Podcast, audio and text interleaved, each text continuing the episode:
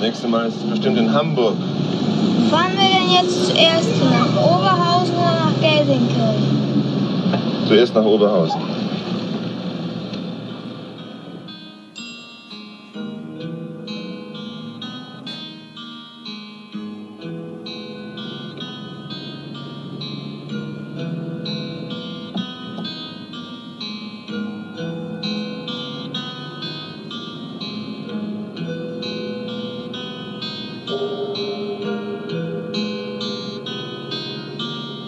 Estamos en la droguería Portales y el día de hoy tenemos un invitado que, bueno, debo decirlo, nos da mucho gusto tenerlos aquí, o tenerlo aquí más bien. Ya por fin. Después de varios intentos, porque, bueno, sin duda se trata de uno de nuestros amigos más queridos y también de los más cinéfilos que tenemos conocimiento, Tar Falfán. ¿Cómo estás, Tar? Pues muy guapo, ¿eh? Aparte. Aparte de todo lo que dijiste gentilmente, muy chulo, muy guapo, muy bien presentable. Todo listo para hablar de cine Sí, aquí bueno, con que- ustedes. Quien no conozca a Tar, bueno, pues eh, debemos decir, eh, para intentar dar una descripción de su apariencia, pues es una suerte de Marlon Brando latino, ¿no? Este, Con Sick Boy. El hijo de ese poco Marlon Brando. bueno, hoy vimos una película, no, la, no es la primera vez que la vemos, fue más bien una revisión porque de manera exprofesa decidimos platicar sobre ella, que es Alicia en las ciudades, película del director alemán Wim Wenders, del año 74, aunque hay versiones que la ubican también o la fechan oficialmente en el 73. Es decir, que estamos pues a muy poco tiempo de que se cumplan 50 años de, la película fue lanzada.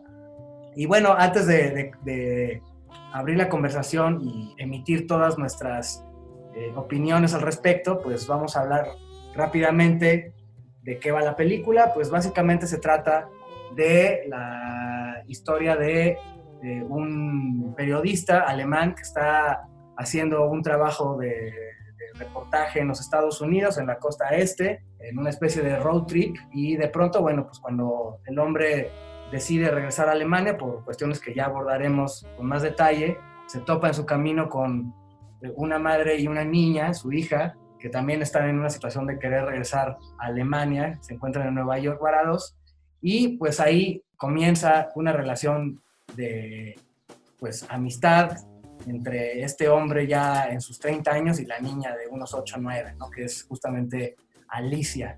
Ah, también antes de continuar vamos a, dar un breve perfil del director. Bueno, más, en este caso más que breve perfil, porque la verdad es que sería, pues nos llevaría todo el, programa a hablar acerca de Wim Wenders, ¿no? Yo, yo quisiera poner aquí ciertos puntos sobre la mesa para que nos arranquemos eh, en la temática de lo, de lo mucho que ya estábamos esperando hacer este, esta conversación sobre esa película. Para mí en realidad de aquí es como de los pocos anuncios que vamos a hacer en la droguería Portales. Desde hace ya algunos meses subieron varias de las películas de Wim Wenders en Movie. Quien lo tenga, igual este, espero que haya tenido la fortuna de, de ver algunas de estas pelis. Dentro de eso hay que aceptar que hay muchas pelis de Wim Wenders ochenteras que pues para nuestra generación son, eh, ¿cómo decir esto? Como tótems cinematográficos y, y muchas de ot- otras que son de los años 70. Eh, yo en especial nunca había visto Alicia en las ciudades hasta hace algunos meses y, y cuando la pude ver en realidad me topé con una película maravillosa. Yo digo que es maravillosa, ahora la vi otra vez. Es una película que realmente tiene eh, todos los elementos para hacer una de las grandes cintas eh, de Wenders, pero es interesante porque yo lo que quería empezar a platicar con ustedes es el hecho de que tal vez no, eh, no, no tenemos como muy bien valorado o como que no tenemos muy consciente el valor de esta generación de alemanes que confluyó en, a finales de los años 60 y, de los, y principios de los 70, que se le suele llamar el nuevo cine alemán, y que básicamente tiene cuatro nombres ahí fundamentales, ¿no? Uno de ellos es Wim Wenders, el otro es Fassbinder, el otro sería Herzog y uno más sería Slondorf, ¿no? Este, los estoy poniendo en orden aleatorio. Creo que cada uno de ellos tiene una vena diferente, pero la verdad ahora me doy cuenta y viendo una vez más Alicia en las ciudades, entiendo lo influyentes que fueron ellos para el cine mundial a partir de, su, de sus primeras obras y de todo su desarrollo como cineastas, ¿no? Y, en general, eh, Alicia en las ciudades viene siendo pues la tercera película básicamente de Wim Wenders, que arrancó en 1970 con una peli que se llama Verano en la ciudad, donde ya plantea este tipo de personajes y de inquietudes muy personales de alguien que de pronto en Verano en la ciudad es un personaje que sale de la cárcel y después se pone a deambular, simplemente se pone a deambular, ¿no? Eh, y eso mismo lo repite después en una película que es muy famosa, sobre todo de nombre, pero no tanto así que creo que muchos no la han visto, pero que además hasta creerán que va de otra cosa, que es el miedo del portero ante el penalti, basado en una novela también, digamos, como muy célebre, que es otro personaje que deambula también, ¿no?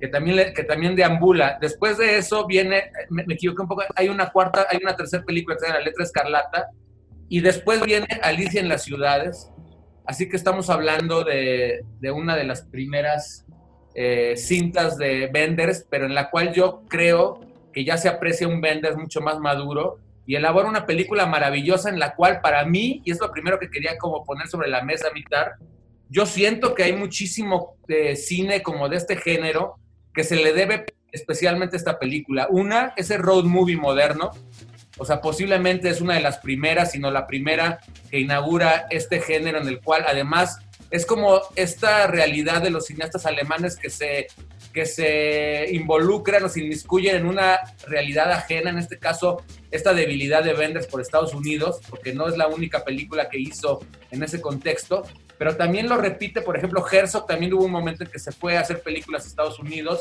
después se metió en Sudamérica, en fin, como que tratan de abordar tierras lejanas para generar esta película, pero con, ese, con esa obsesión que existe a veces, como de tratar de descifrar la cultura gabacha, eh, Alicia en las ciudades tiene parte de eso, pero después es un road movie que como, la, como el nombre lo indica, pues se va a varios, a varios lugares, ¿no? Es un, es un road movie ubicado en tres países y en varias ciudades de esos tres países.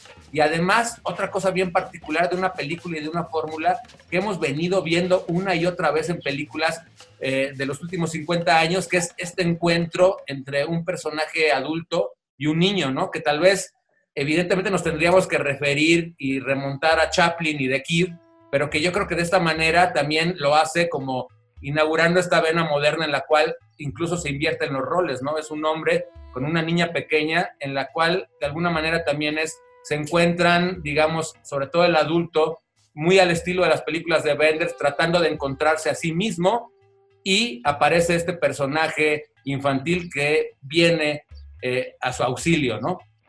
Pues justamente pensé en hablar sobre la, la cuestión del road movie, que es muy fácil caer con, con Benders en el lugar común de decir, es un maestro del road movie, es un, un cineasta dedicado casi exclusivamente a hacer road movies, pero creo que la realidad del viaje y sobre todo la, el, la realidad de las máquinas que viajan o te hacen viajar, es mucho más este, importante que solo el, el, título de road movie. No es una película de viaje por sí misma, ¿no? Como, eh, como tantas este, películas gringas, por ejemplo, de los 60, donde existe el viaje como la, esta transfiguración de la historia. Aquí el, viaje es una especie de máquina de, de, crear historia, es una, una especie de generación de personajes, siempre ves las películas de Benders máquinas en ciertos ángulos que te hacen eh, convertirlos en símbolos. No en vano en esta película empieza con un, con un avión volando, ¿no? Y ves, bueno, ves un tren, ves un, avión, hay tomas del el, este tranvía extraño de Buntertal, que es, eh, que es colgante, ¿no?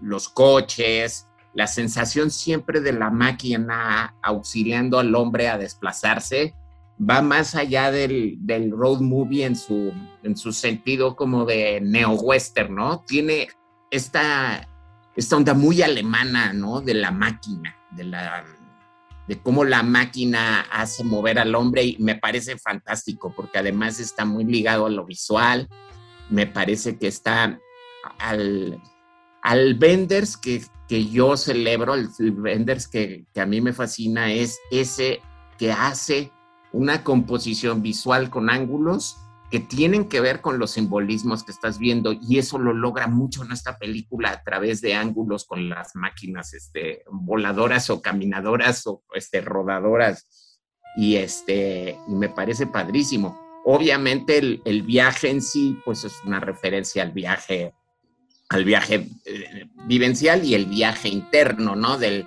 de los dos personajes. O sea, bueno, los tres, la mamá también está viajando, la niña se está aventando un viajezote este, tremendo. Aquí, para este, quienes no hayan visto la película, el, el, punto interesante es, para mí en, en la cuestión del viaje, es cómo aborda el viaje de una forma tan diferente a lo que estamos ahorita acostumbrados, ¿no? El viaje es una cuestión de velocidad y aquí el viaje es una cuestión de lentitud. ¿no? No sé si, si estén de acuerdo con esto o que puedan agregar.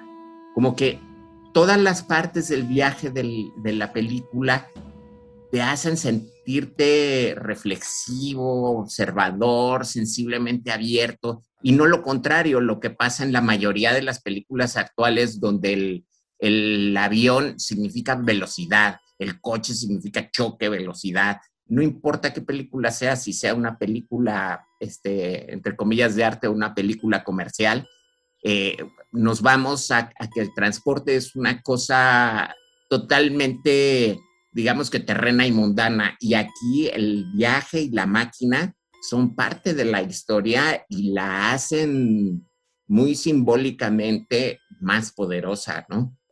Yo diría que son de estos eh, viajes que aunque el objetivo final de, la travesía de ambos personajes es encontrar a algún familiar de Alicia, ya sea a la abuela o en algún punto a la madre, uno como espectador y también se presiente como en la propia actitud de los personajes, es que el viaje no termine nunca, ¿no? Eh, y tiene que ver un poco con lo que mencionas, ¿no? Incluso se vuelve hasta simbólico que este sea hecho al menos en una parte, en un vehículo, pues que también tiene como, como características muy peculiares como este Renault de los años 60, ¿no? Este, y de acuerdo, ¿no? Con, con, con el tema de, de, la parte como industrial, ¿no? De, de, los medios de transporte y también de los escenarios mismos, ¿no? Incluso, pues, la mayor parte de la película, o al menos la segunda mitad, ya después de que vienen de Estados Unidos llegando a Alemania, pues transcurre como en una zona que es conocida por su actividad industrial en Alemania, ¿no? ahí cerca de Gelsenkirchen y todo esto, ¿no? A mí me gustaría retomar también otro, otro punto que, que habían mencionado al comienzo, que es cómo en, este, en estos directores de la, de la generación de venders, y él en especial, cómo tienen instalado esta pues, eh, idea del imaginario sobre los Estados Unidos, ¿no? Bueno, desde luego que hay como una eh, referencia y hay como un deseo de, estar como en esos parajes, ¿no? De, autopistas, de distancias largas, ¿no? De, estaciones de servicio llenas de camioneros, todo ese tipo de lugares, pero al mismo tiempo el estar situados como en, este, en esta realidad lleva al personaje en especial al de, al de Philip, el, del actor eh, Rudiger Vogler, hacer una reflexión acerca de, de, lo que significa el país como tal a través de los mensajes que él percibe en la televisión, ¿no? Bueno, ahí, justamente yo retomaría esta idea que estaba yo comentando al principio, en la cual hay una, pues hay una intención muy clara y una necesidad siempre de venders que fue, digamos, amasando y desarrollando a lo largo del tiempo, que llegó a un grado, digamos, eh, ¿cómo poder decirlo?, extremo, ya con las alas del deseo y con la, y con la secuela que hizo, en la cual las reflexiones ya ni siquiera vienen nada más de los humanos, sino de entes que están en, un, en ese estado transitorio entre la tierra y el cielo. ¿Estás de acuerdo? Pero hay, hay desde luego una necesidad de reflexión muy profunda acerca de la existencia y en este caso el personaje masculino, que yo insisto que sienta las bases de un tipo de cine y un tipo de historia que después nos hemos acostumbrado a ver, que pero por alguna razón aquí a mí me convence, a pesar de que de pronto hay ciertas situaciones que parecieran eh, sencillas, de sencilla resolución, o hasta, no voy a decir gratuitas, porque nunca le cuestiono esto, es decir, el encuentro entre los personajes mismos que se da de una manera fortuita después de que ves una parte de este personaje al cual le encomendaron hacer un reportaje en los Estados Unidos, se mete en la realidad de Estados Unidos y lo que él encuentra, porque lo dice en algún momento, dice es un viaje horrible, pero es un viaje en el cual se está él mismo revisando por dentro en parajes que no alcanza a comprender y sobre todo una cultura que, en la cual él hace un shock absoluto y desprecia. Y de hecho ahí se puede ver una escena tar que yo me acuerdo unos momentos tuyos en los cuales te debe gustar mucho cuando rompe una televisión, Mitar. No Totalmente. Sé si, no sé si esa escena te explica algo, ya después la podemos eh, hablar más, más al, al, respecto, pero en la que se nota claramente cómo él está totalmente en desencuentro absoluto con su entorno y con él mismo. Y después tiene por ahí un intento ya de regresar al país sin haber hecho su misión eh, pero todo se va, va teniendo, digamos, como muy claramente este sentido de que, de que los personajes en realidad están en una búsqueda de sí mismos y todos no se encuentran, ¿no? Eh, ni la niña tal vez sea la que de alguna manera va poniendo en su lugar a todos, pero ella también está un poco a la deriva, eh, abandonada en algún momento del, del, transcurso de la película. Y, y, por lo mismo creo que eso es lo que hace que exista como una especie de imán para que todos eh, tengan un encuentro, ya lo dije antes, fortuito, y de ahí se desarrolla la película, ¿no? Eh, esto, esto también hace que de pronto eh, entendamos y escuchamos reflexiones que una vez voy a, voy a decirlo una vez más, he visto muchísimas películas que se basan en el cine de Benders.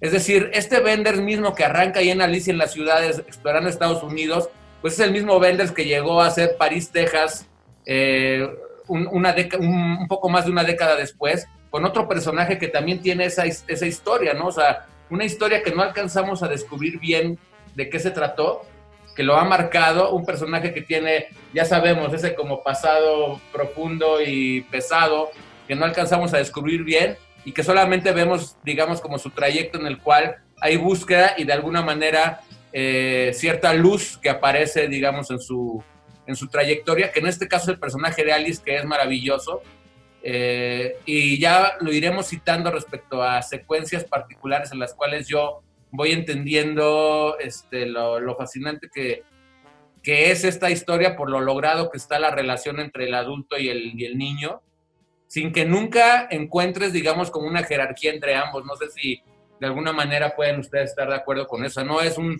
adulto que trata al niño así como, ¿no? Y que lo y que lo protege del, del, del, peligro, sino que a veces lo expone incluso a, pareciera como a, decir, bueno, yo no me puedo hacer cargo de ti y te dejo ahí en manos de alguien más. Y sin embargo, hay una especie como de destino que los, que los une. Es, ojalá, y es lo que queda como al final la idea de ojalá por mucho tiempo más. No sé qué, qué dices, Mitars. A mí algo que me encanta tanto de esta como de, de París, Texas, es que Benders no te deja duda de que los personajes son bondadosos. No hay en ningún momento un atisbo de, maldad, de cochambrés, de e, esta cosa que también en el cine moderno estamos absolutamente sepultados, ¿no? En, en los dobles pensamientos, en las cuestiones sexuales, en, es, una película tan europea y tan alemana donde es normal encuerarse, ¿no? Donde es normal quitarse la camisa frente a otra persona y no sentirse con el, rigor moral americano tan asqueroso que está en este momento. Es simplemente eh, pensar qué retrato tan extraño de una sociedad que hace mucho que no vivimos y que por lo menos este, tú y yo sí vivimos como niños, ¿no? Donde no había alguien que tiene 50, 45 a 55 años que vivió los 70 como chamaquito, pues así era, era, era normal. O sea, a mí me llegaron a encargar con el bolero, así de, oye, ahorita vengo y te quedabas con el bolero. y el señor te cuidaba hasta que llegaba tu mamá que había entrado a comprar unos cigarros. Vete tú a saber que no había esta, esta psicosis sexual, esta psicosis de abuso, esa psicosis de, miedo, de violencia. A lo mejor no, o sea, nos hace reflexionar en, ¿existía? Y simplemente se robaban a los niños más o ahorita es igual y simplemente tenemos mucha luz sobre este cochambre y por eso lo vemos más. O sea, es súper interesante ver cómo un personaje puede ser este, tan puro como este hombre que en ningún momento sientes tu miedo de que vaya a hacerle algo a la niña, ¿no? O sea, tú sabes que además la niña está en control ella está en control casi toda la película, ¿no? Hay dos o tres momentos donde se rompe como cualquier niño, pero este, está en control. Y él es un alma bondadosa a final de cuentas, ¿no? Como es este Harry Dean Stanton en este... En, París, Texas. O sea, es un hombre bondadoso que viene de una historia que no sabemos cuál y que además Benders explícitamente no te la cuenta, porque eso no importa yo me clavé mucho ahora que las vi. Yo ya había visto esta película hace, hace muchos años y luego cuando me invitaron a, que participara con ustedes, pues ya me la eché tres veces. Pues ayer la vi una vez, hoy la vi otra vez y me la había echado la semana pasada. Y en ningún momento me sentí aburrido, en ningún momento me sentí que estuviera yo siendo naif de, de ver esta película como tan pura. Todo es puro puro como las Polaroid, es real, ¿no? Que es además un leitmotiv de la película. El, personaje principal va sacando fotografías para este, documentar su, su este, reportaje, pero saca fotografías de todo, como bien le dice la niña. Y esas fotografías se van volviendo un leitmotiv y él siempre como que se maravilla de eso de que aparece la imagen, ¿no? Y hace la mira, la imagen fija la, historia o fija el momento para podérselo creer. Y así es, ¿no?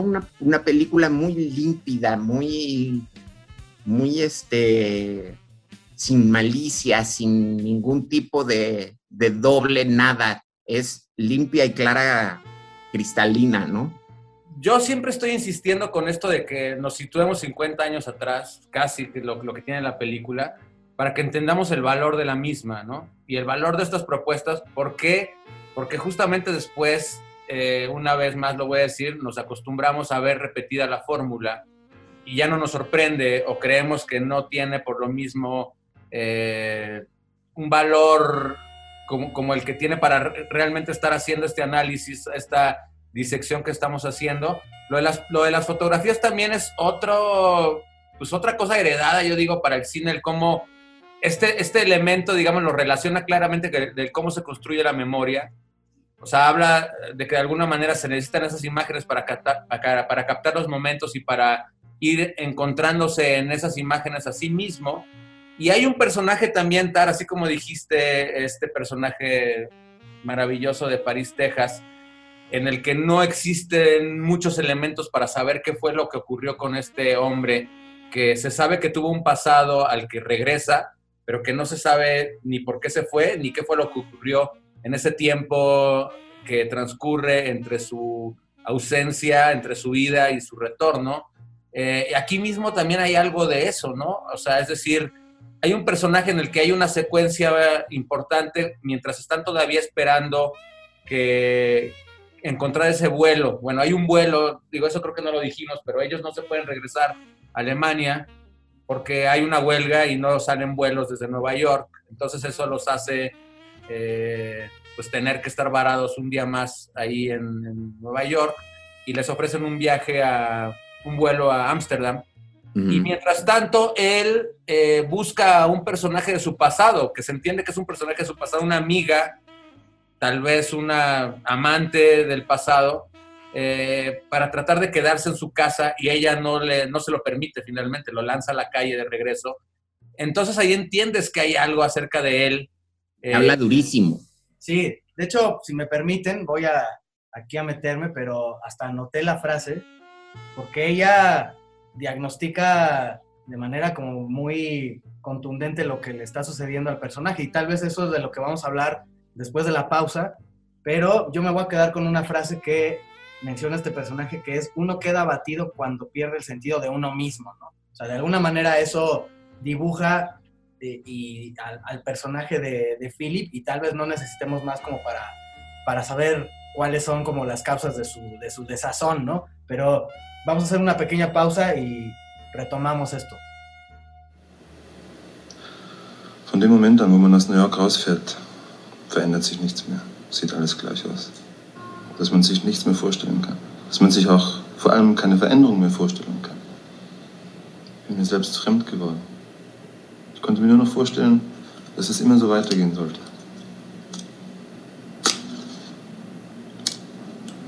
Manchmal war ich am Abend sicher, dass ich am anderen Morgen zurückfahren würde. Und dann bin ich doch weitergefahren und habe diesem angeberischen Radio zugehört. Und am Abend im Hotel, das genauso aussah wie das am Abend zuvor, habe ich mir dieses unmenschliche Fernsehen angesehen. Mir ist Hören und Sehen vergangen. Aber das ist ja doch schon lange vergangen. Dazu braucht man nicht durch Amerika zu reisen. Das Hören und Sehen vergeht einem, wenn man das Gefühl von sich selbst verloren hat. Und das hast du doch schon lange verloren.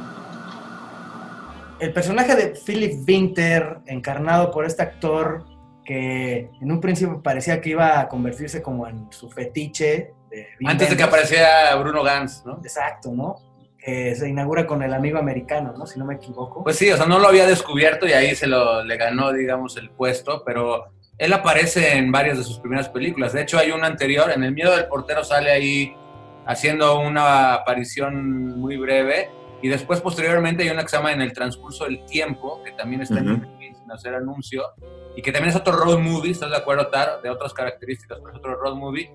Él es el personaje, uno de los personajes centrales. Bueno, el actor es Rudiger Vogler, corríjanme los que saben hablar alemán. Estábamos hablando un poco sobre la personalidad y la crisis por la que atravesaba el personaje, ¿no? Un poco en parte por la edad o por su situación laboral, vaya, que es un sujeto que está deambulando por la vida tratando de encontrarle sentido, ¿no?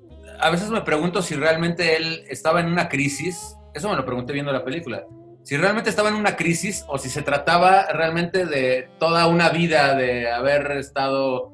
Eh, papaloteando. Papaloteando, así como lo dice el Car, ¿no? O sea, porque hay como elementos para sentirlo. Entonces, eso es curioso porque pues, nos pinta un personaje que no es eh, totalmente ese personaje de bondad y en realidad no lo es, un personaje desentendido, eh, consciente de alguna manera de sí mismo, de esa parte oscura, porque desde el principio, cuando se topa a la mujer, a Elisa, que es la madre de Alice, sí es Elisa el personaje, Lisa, Lisa sin la E. Sí, sin la E, bueno. Lisa, el, la, la, madre de Alice, ella misma le, le, sugiere, que también es otro personaje que está muy extraviado y se nota claramente, le dice que si no hay problema en pasar la tarde juntos, eh, a, antes de que, bueno, el vuelo, este vuelo de emergencia que se iba a dar a Ámsterdam, se iba a dar la siguiente. Sí, él le dice, pero yo no soy muy divertido. Exacto, o sea, dice, vaya, como ustedes quieran, pero definitivamente, pues es un, ¿no? O sea...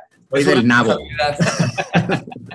Estoy del nabo, exacto. Entonces, eh, vaya, existe esta condición que de todas maneras él va superando conforme se va dando la historia y todo es gracias a su contacto con la niña. O sea, es decir, es eh, básicamente ese el mensaje de la película. Y entonces hay una secuencia que a mí me gusta mucho y que tal vez no resulte pues tan importante en la película, depende como se quiera ver, que es el primer contacto que tiene él con la niña. El primer encuentro que existe de este personaje adulto con, con Alice, que es justamente cuando él, después de haber hecho ya toda su labor, eh, que ya vimos una parte de su, de su viaje por Estados Unidos, que ya está en Nueva York, que ya vendió el coche, y entonces va a la agencia de viajes o a la, o a la este, línea aérea a sacar su boleto, y se encuentra a Alice en la puerta de entrada, que es de estas puertas giratorias. Y entonces el primer contacto que tienen ellos, después de ver a un personaje eh, sumido, digamos, como en su pensamiento reflexivo, sombrío, tiene un momento lúdico con ella en el que se enrolla en dar la vuelta a esta puerta giratoria un par de veces y sonríen. Esto no es gratuito. O sea, esto no es gratuito. es, una, que no es gratuito. es una presentación maravillosa de un cineasta autoral. O sea, que, que francamente podríamos decir que a partir de que él entra en esa dinámica que es la propia niña la que le impone, porque es cierto lo que dice Tar, que la niña está en control siempre, o sea, es decir, ella condiciona, y ya después al rato voy a decir otra secuencia que me parece genial y que es más explícita al respecto, ella condiciona la relación y mete o introduce al personaje de Philippe en esta especie de juego infantil, o sea, él ahí cae de alguna manera adentro de la relación con ella, ya si me quieren dar licencia así por lo emocionado que de pronto este, me pongo al recordar esta secuencia, ese, ese juego de Alice y de Alicia, en fin, es como entrar a su mundo, ¿sí me explico? Es decir, a partir de esa doble vuelta en esa puerta giratoria, todo lo que vamos a ver eh, eh, de ese personaje de ahora en adelante o de ese momento en adelante va a ser diferente. Y de eso se trata la película. Además de que él viene de pelearse con el, el jefe de la de oficina de edición en Nueva York, de la revista alemana, la que escribe, o de las publicaciones donde escribe, y que el último acto, después de que él le desprecia lo que está haciendo, porque él dice, no, no he acabado, pero le enseña muy contento sus cajas de Polaroid al, al tipo, y él dice, a mí esto qué, ¿no? O sea, no lo contratamos para que saque fotos, lo contratamos para que haga un artículo sobre paisajes americanos. Y el otro se sonríe porque, pues dice, ahí están todos lo que, los paisajes, esto lo estoy escribiendo. Y no le quiere adelantar una lana, se enoja el tipo, le grita, cambia de hablar en, en este americano gringo a durísimo alemán, ¿no? Cuando lo, lo insulta y le, lo pone como camote.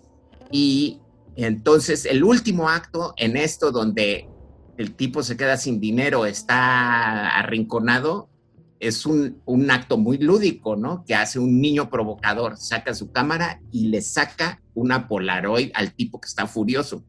Y de ahí sale y se encuentra a la niña. Yo creo que el juego sigue en marcha durante todo el trayecto, ¿no? Porque también el hecho de que les resulte como complicado dar con el domicilio de la abuela, pues pareciera que es, pues tal vez como por la memoria, pues poco, pues afianzada de la niña por su corta edad, pero también pareciera que es a propósito, ¿no? O sea, como que le, estuviera dando pistas falsas, ¿no?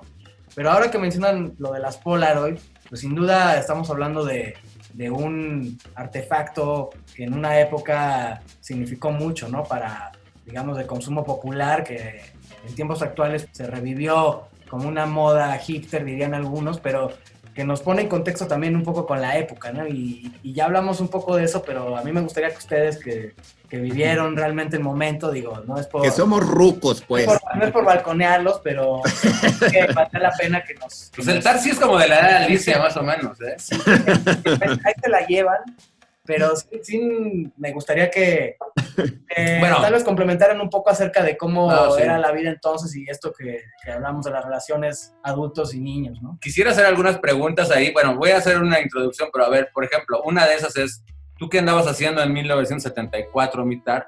Pero a mí me, me- me llamó mucho la atención y me gustó lo que dijiste hace rato de cómo era ese mundo que nos tocó vivir, que no tiene exageración alguna lo que estás diciendo. Es decir, que yo de niño me tocó de pronto vivir experiencias con adultos que eran como amigos de mis padres, con los cuales de pronto me, me mandaban al cine, o sea, y me acuerdo que de pronto yo quería ir a ver una peli, o sea, no, no quiero descontextualizar, pero yo quería ir a ver una película en la onda cuando estaba de moda Tiburón y quería ver una peli que se llama Nido de Tiburones, nada que ver, que era John Huston, y era una película malísima, pero ya hablaremos de ese tipo de temas.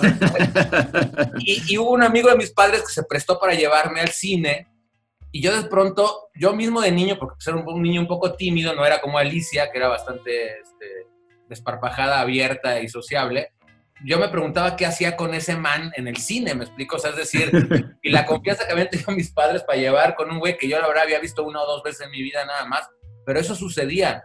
Y simple y sencillamente el hecho de que me hayan llevado al cine era por el- simplemente por hacer la buena obra, ya que mis padres no podían hacerlo porque trabajaban, ¿no?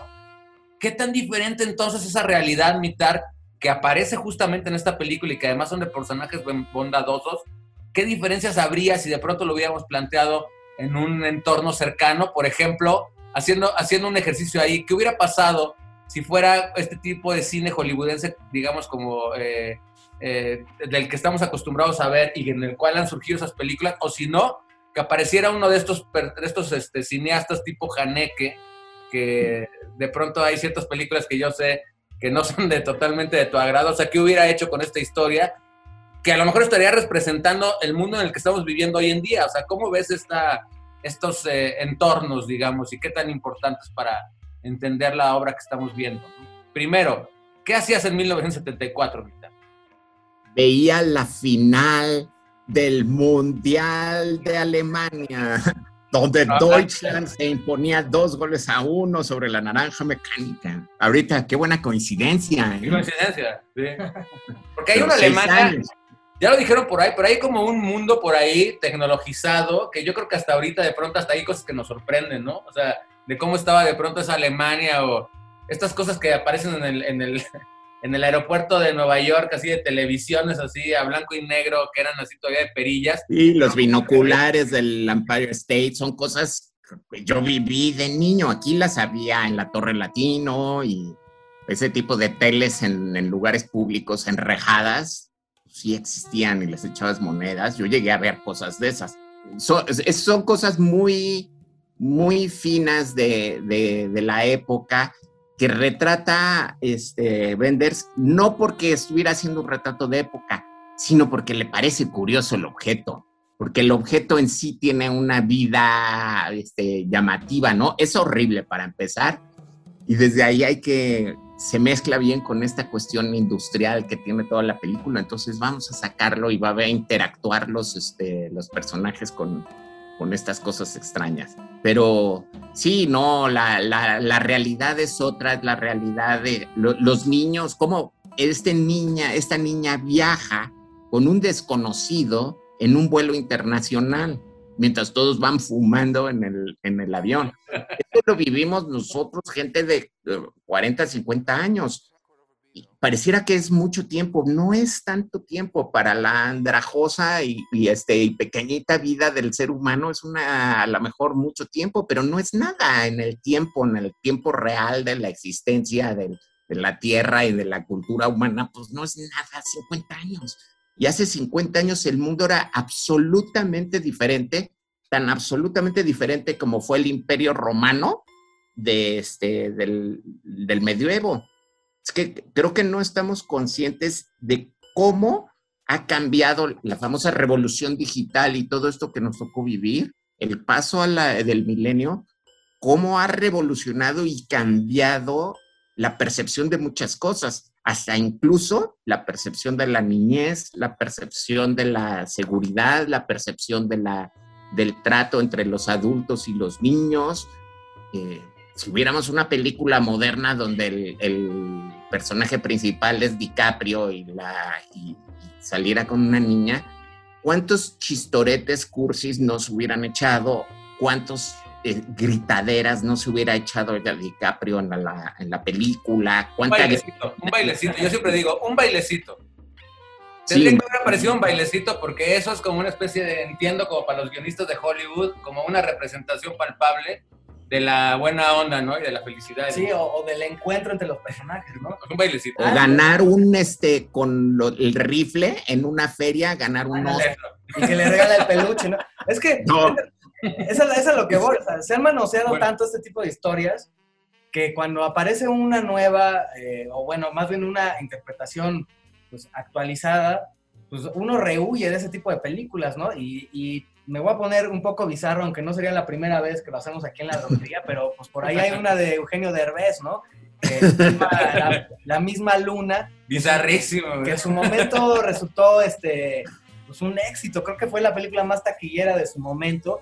Yo no la vi, pero escuchaba a todo el mundo hablando de ella y se trataba también de un viaje de, de, pues, de un chavito que quería cruzar la frontera de los Estados Unidos para encontrar a su mamá o a su papá, no, no sé bien.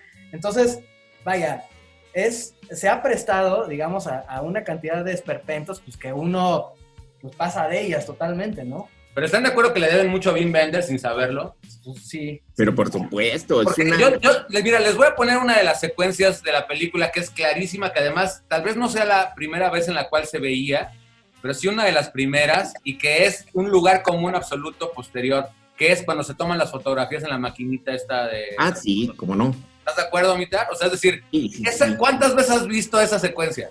En todos los actores gringos, todos y todas las actrices, Meg Ryan, este, todas las he visto hacer eso. A tu tía que odio tanto, con Julia Roberts la he visto hacer eso. Esos detallitos, o sea, que parecieran, digamos, como intrascendentes, no lo son. O sea, no lo son porque de ese tamaño es la influencia eh, de, de un autor como Wim Wenders. Ya lo dije hace rato, de otros tantos de su generación, en otras, este, en otro tipo de propuestas, pero que influ- influenciaron al propio cine estadounidense, eh, siendo ellos eh, extranjeros y ajenos a su propia realidad. ¿Me explico? Pues es que es una clase de cine la película. Sí, Así O sea, es. hay tantas partes que son tan maestriles, tan increíblemente este, magistrales y con una finura, una elegancia, un buen gusto, un buen tino, este, un ritmo particular, personal. Yo voy a mencionar una, eh, una parte como eh, un par de partes, que una es muy importante, la otra no, es simplemente un pasaje muy pequeño, pero que hablan de esta finura de la, de la realización de la filigrana cinematográfica. Cuando este, vende el coche, el personaje al principio en Nueva York, está a las afueras, se ve un estadio atrás. Y entonces le pregunta al, al dueño de la compra de coches, ¿y ese sonido como de órgano qué es? ¿Se oye un órgano? Sí, es el órgano del Shea Stadium. Y entonces, si tú te pones tu cabeza como mexicano, dices el Shea Stadium, bueno, pues es el estadio de los Mets. Lo sabemos porque nos gusta el base y porque somos mexicanos y estamos al lado de, este, los gringos. Habrá muchos mexicanos que no sepan, pero seguro ningún alemán en su sano juicio sabe qué demonios es el Shea Stadium. O sea, pero el béisbol en esa época, mitad, porque No, hasta no. se avienta una panorámica del estadio y dice, ah, pues se metió al béisbol. No, no se metió al béisbol, nomás quiso sacar. nada más te dijo para explicarles que en el estadio de béisbol, a toda la gente que lo ve, hay una señora que toca el órgano. Tú estás hablando de algo que tu público no puede entender, les enseñas qué es. Con un chascarrillo de elegancia, es un, es un chascarrillo cinematográfico elegantísimo. You going home?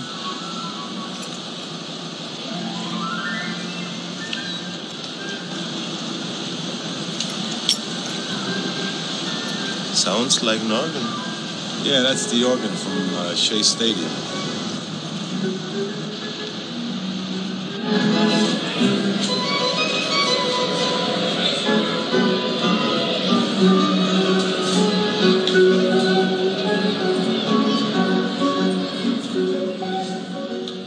Podrían decir ustedes que, que son los rasgos que a partir de esta película se pueden ya identificar como una constante ¿no? en, su, cine?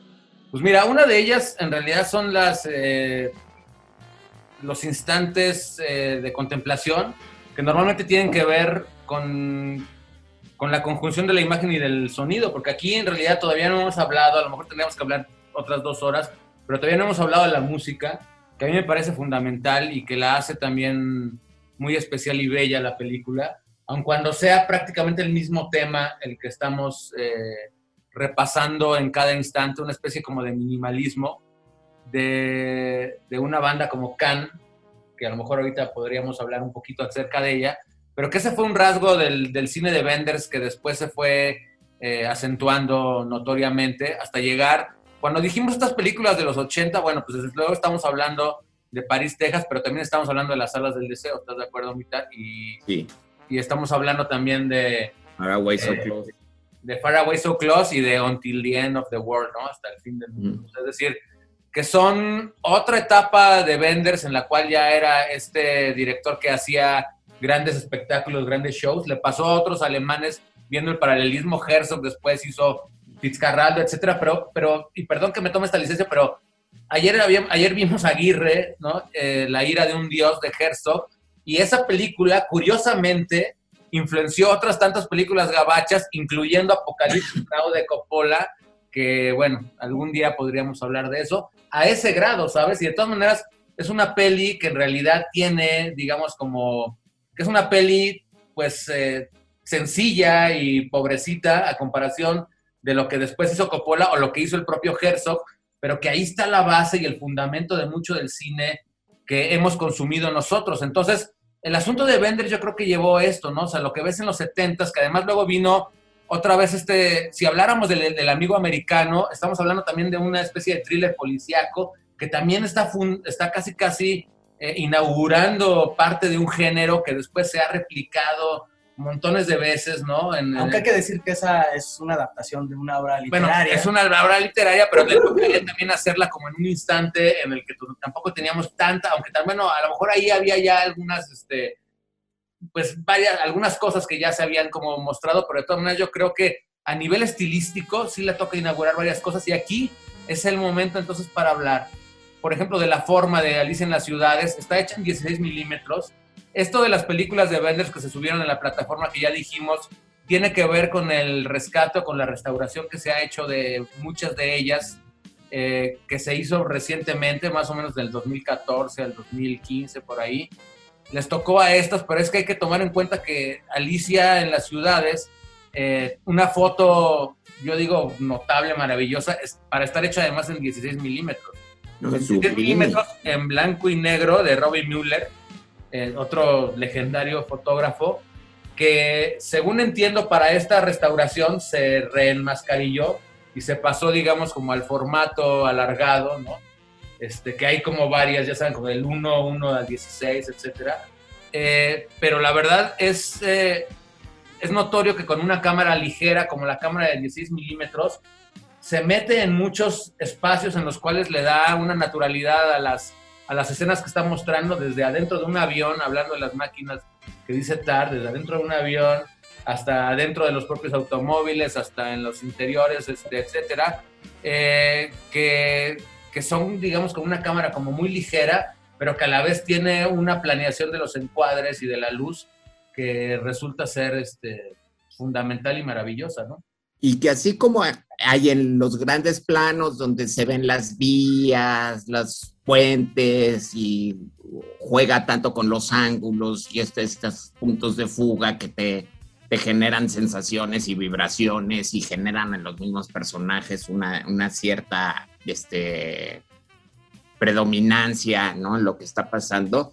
Los pequeños detalles son, este, lo dije hace un ratito porque me ganó, sublimes, pues sí son sublimes porque son pequeñas cosas que te sorprenden, son pequeñas joyas de imagen que, este, que no estás tú como preparado, de repente otra vez hace un chascarrillo y juega contigo ya este, en, creo que es en Ámsterdam, la niña le quita la, la, cámara Polaroid, que siempre se está burlando de él, que saca muchas, muchas fotos, y le saca una foto a él, mientras él quiere como afocarle la imagen.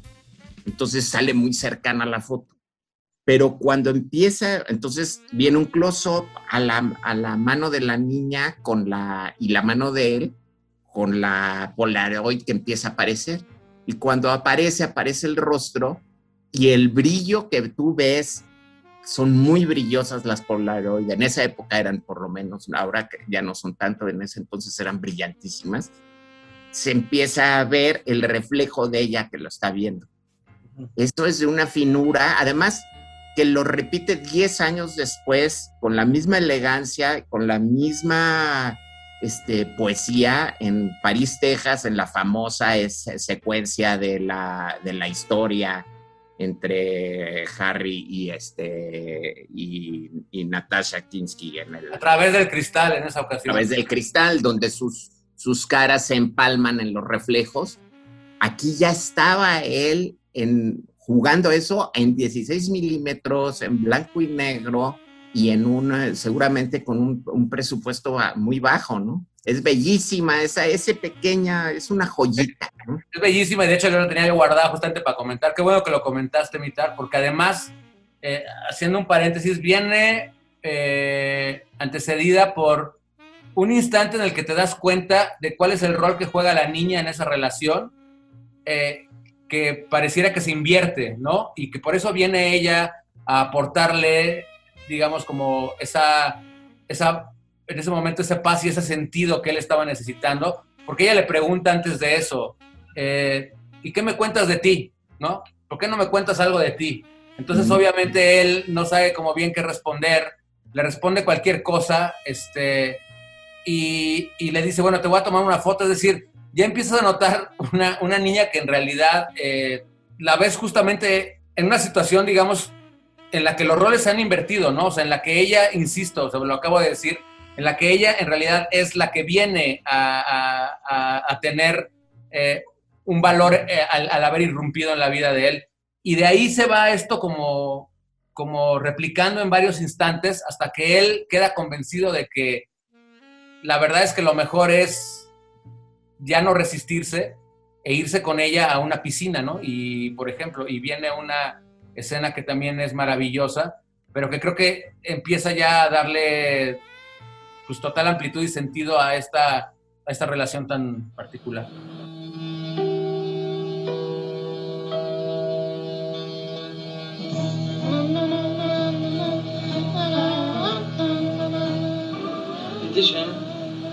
Kaffee. Ich will auch was. Stell dir doch was. Ein großes Eis. Sahne oder ohne Sahne? Mit. Gemischt? Ja. Ich denke, du hast Durst. Ich will aber ein Eis.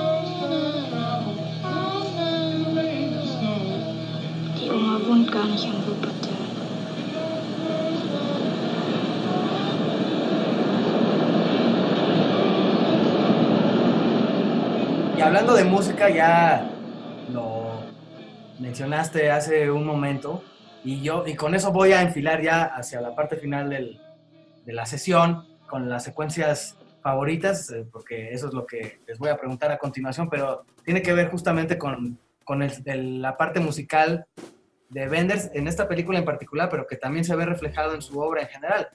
Can es una banda que pues pertenecía o estaba suscrita o etiquetada pues eh, en esta serie de agrupaciones alemanas llamadas este, Kraut Rock, ¿no? Junto con Neu, junto con Popol Vuh y entre otras. Y sí, es una sola pieza, pero mi, mi secuencia tal vez favorita, mi momento favorito es, es en donde de pronto entran como a una fuente de sodas, eh, ya una vez que, que la niña se da cuenta de que pues, su abuela no vive en este, en esta ciudad, está, entran los dos a esta cafetería, él pide un café, ella un helado, y hay un niño en el lugar al lado de una, de una sinfonola, de una rocola, escuchando pues también una, una pieza que es como una especie de loop un tanto psicodélico, un tanto desquiciante, que está hecha como con, con una especie de banjo. eh, o Un blues de- ácido. así.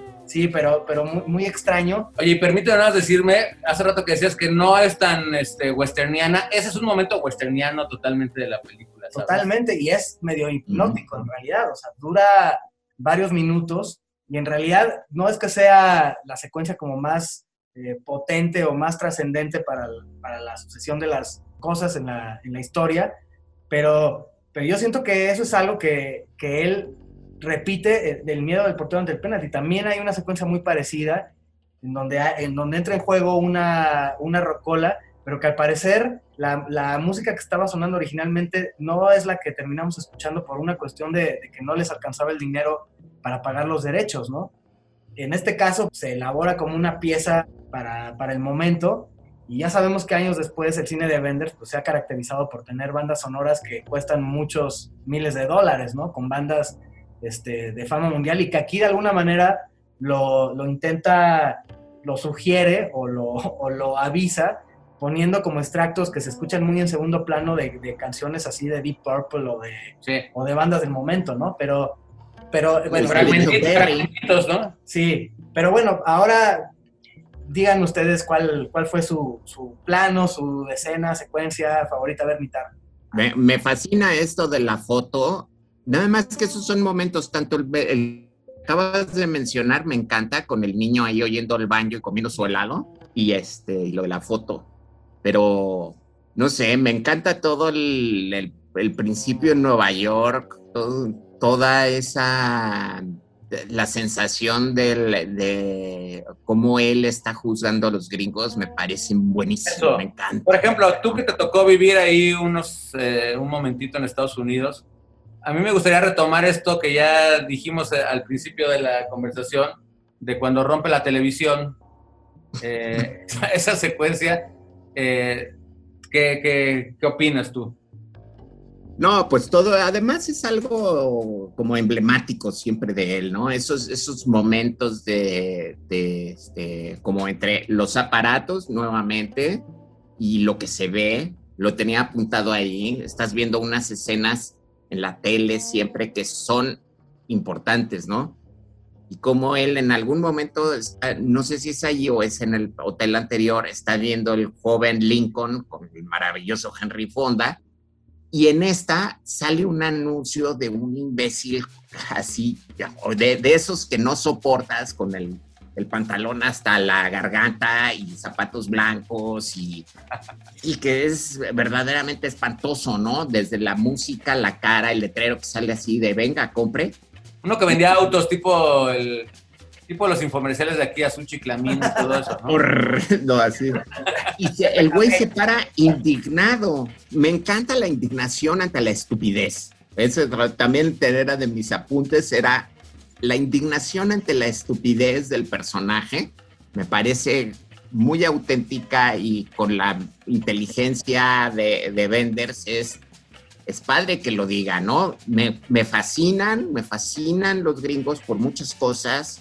Me fascina John Ford, que de hecho este, el joven Lincoln es una película de John Ford y al más o menos al final aparece la, el periódico, él está leyendo el periódico en el tren de la muerte de, de este De John de- Ford. y que dice el título El mundo está perdido, la muerte de John Ford. Entonces, esta, es- esta diálogo entre el principio y el final con imágenes, me encanta, me encanta. Y los letreros, los letreros, ¿no? Este, que te conducen las flechas, ¿no? Está ahí rompiendo una televisión y está el neón con una flecha señalándolo.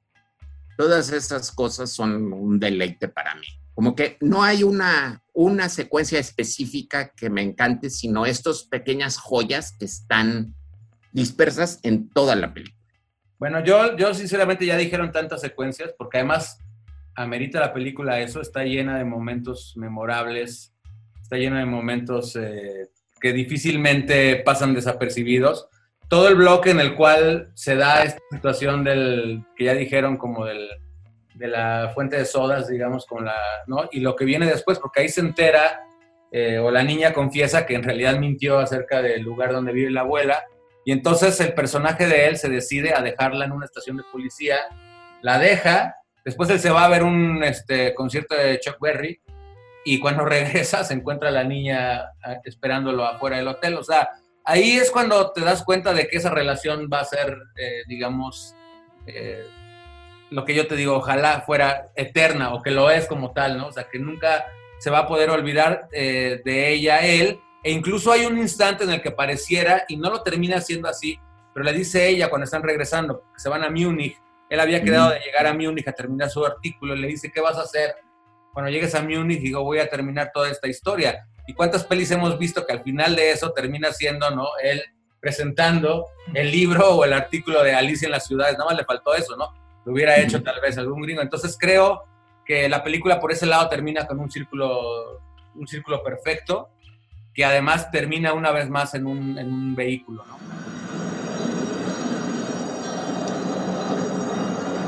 Was machst du in München?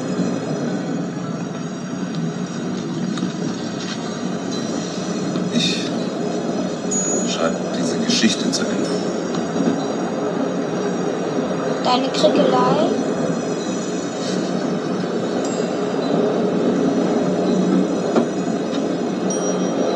Und du? Was machst du?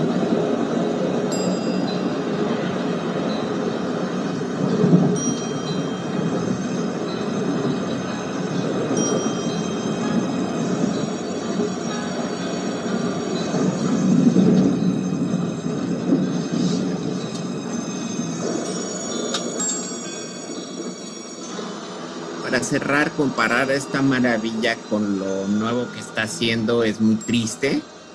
Entonces. Lo que hace eh, Benders, bueno, lo que hace Benders un tiempo. Sí, lo que hace Benders ahora es muy, muy triste ver cómo, cómo al gran genio se le puede salir esta, pues esta elegancia, esta, esta sensibilidad totalmente, ¿no? O sea, y eso me da un poco de tristeza, pero eso es lo maravilloso del cine, ¿no? Que es el, arte, el arte que contiene el tiempo y que contiene el desplazamiento, ¿no? El espacio. Y, entonces, como esta película llega restaurada como para que hasta él mismo se dé cuenta de cómo ha perdido el rumbo, ¿no? Se me hace una, se me hace una obra maestra, una pequeña obra maestra, una elegante película, este, hecha por un hombre muy elegante, muy fachoso, si lo han visto cómo se viste, muy fachoso, pero muy elegante, ¿no? Y, eso me gusta, me gusta el cine cuando es elegante, cuando no, no se embarra de cosas innecesarias. Y, este, y con eso terminaría yo. Películas bondadosas y elegantes es lo que necesitamos, creo, en este momento tan horriblemente este, desagradable que hemos estado viviendo, ¿no? Eh, yo, yo ahí también reflexionaría acerca eh, de, de qué tan bien sería recibida esta peli hoy en día por las nuevas generaciones, porque tampoco es una peli realmente que sea difícil de apreciar, de ver. Eh, una peli directa en la que además eh, hay una trama que evoluciona de manera eh, entretenida. Eh, pero yo no sé si esto sería suficiente, digamos, como para la gente que, que conforma estos nuevos tiempos, que no la ha visto, y si alguno por ahí se está ahorita, este, nos está visitando, nos está escuchando, que se motivaría para, para ver esta película, a lo mejor por ahí encendería esa primera chispa de ver eh, propuestas que, que, son como tan genuinas y tan valiosas y tan profundas como esta, más allá del cine al que estamos acostumbrados. Hace rato cité nada más eso de que si de pronto fuera Haneke el que le diría, no por tener nada contra Haneke, tiene maravillosas películas, pero me refiero a que es justo esto que de pronto eh, habría en una película de hoy en día en el que se acentuaría siempre esa tensión como sexual o, o malsana entre el, personaje, entre el personaje adulto y la niña, que aquí no, no existe. ¿no? Yo estoy seguro que, que si hubiera la oportunidad de que la película llegara a más personas, la recibirían bien. O sea, incluso yo diría que, que mucha gente no se daría cuenta que está hecha hace casi 50 años. Probablemente pensarían que es una recreación de época, porque hasta en el propio lenguaje estaba tan, no, no, no, no, sé si adelantado a su momento, pero lo hacía tan correctamente, o lo hizo tan correctamente en esta película que prevalece y es muy vigente, y ojalá más eh, tuvieran el chance de ver esto y no las de Adam Sandler, que creo que también se... se Por se, supuesto, ahí estamos de acuerdo todos. Y un duelo actoral maravilloso además, pero eso ya para cerrar. Este, Vitar, pues espero, estamos seguros que será la primera de varias y de muchas y de una participación eh, constante en la droguería. ¿Te gustó, te gustó este, la invitación a la droguería por fin? ¿O cómo? Yeah, yeah, ¿cómo no? Y sí me gustó. O sea, no entiendo por qué se les ocurrió que habláramos de esta peli, porque no es una peli de la que yo había hablado. O sea, yo suelo ser muy necio con mis gustos y creo que los dos me han soportado, este, pasado de fluvios de Baco, este, deseando sobre mis 10 favoritas y cuando llego a la décima empiezo con las siguientes 10 y, y nunca mencioné esta, aunque siempre en mis, en mis favoritas hay por lo menos, dependiendo de cómo estoy de ánimo, siempre hay entre las 10 primeras una de Vendors, ¿no? Pues sí, pero yo creo que por lo mismo es como un hallazgo para todos, ¿no? Un redescubrimiento, por decirlo así. Mira, yo incluso pensé, si esta película, este, perdonando el pecado terrible que sería, se pudiera doblar al español, se la pondría a mis hijos, pero sin chistarlo. Y les gustaría, se la pasarían bien con todo y que tiene esta lentitud este, de otra época, ¿no? Seguramente les gustaría. Sobre todo a mi hija que tiene la misma edad de la niña, un poquito más chica, pero Bueno, pues ojalá y, y se encuentren actores de doblaje a la altura. ¿no? decentes. Por lo menos transmitan lo que esta niña con su voz tan, pues tan marcada y tan imperativa, pues logra transmitir, ¿no? Bueno, pues un placer imitar. eh, como dice Manuel, esto espero que sea la primera de muchas. Y además la primera... Deutschland, Deutschland. Eh, y además, hablando de, fíjate, las conexiones, Deutschland, y además es la primera, es la primera droguería que hacemos vía fibra óptica. Claro. Vía, vía fibra óptica de Morelos a Ciudad de México y viceversa, ¿no? Yeah, muy bien. Gracias, Star. Manuel, pues esto fue la droguería Portales. Hasta la próxima. Hasta la próxima apertura de la droguería.